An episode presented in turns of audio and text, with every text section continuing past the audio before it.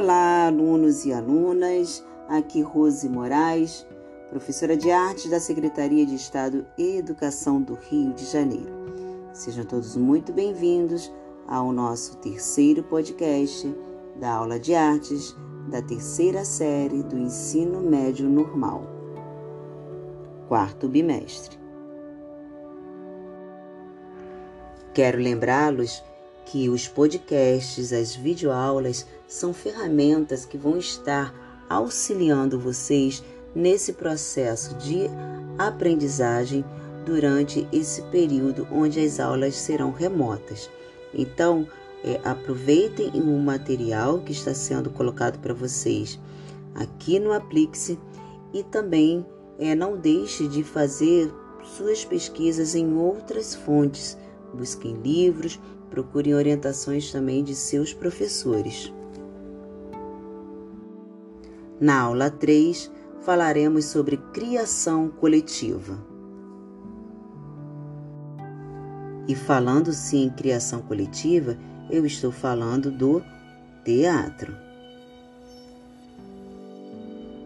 O processo de construção do espetáculo em que o texto é gerado pelo jogo dos atores que, guiados ou não por um diretor, debruçam-se sobre um tema, uma história ou qualquer outro tipo de material. Em muitos casos, não apenas a função do dramaturgo é substituída pelo trabalho dos intérpretes, como também outras funções de criação, como o cenógrafo, o figurinista, o iluminador e o diretor musical. Em geral, os atores que optam pela criação coletiva estão no contexto do teatro de grupo e têm como objetivo ampliar sua participação, deixando de ser apenas aqueles que se encarregam de criar personagens e representá-las para se tornarem autores e produtores. Nos anos 70, essa forma de criação é muito difundida e praticada na Europa, nos Estados Unidos e na América Latina.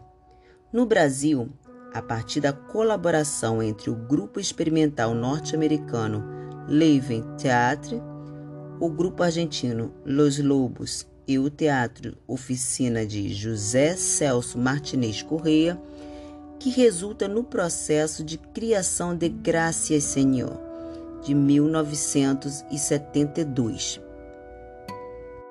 E é possível distinguir uma fase nas roteirizações de espetáculos partindo das improvisações dos atores. O grupo carioca Asdrubal trouxe o trombone e o paulista Pod Minoga são alguns dos conjuntos profissionais que, já em meados da década de 70, adotam a criação coletiva como método de trabalho e elemento de sua linguagem e de sua identidade artística. Há casos em que a criação, embora coletivizada, se dá sob a condução do encenador, que se utiliza desse procedimento para um espetáculo determinado, sem torná-lo uma marca de sua estética. Mantendo as demais funções, ele amplia o trabalho do ator até a criação da cena e da dramaturgia, sem, contudo, colocar em discussão a concepção. É o caso exemplar do espetáculo Macunaíma, em que o projeto de recriar a obra de Mário de Andrade é concebido e assinado pelo diretor Antunes Filho, tendo a participação de sua equipe, o grupo Pau Brasil.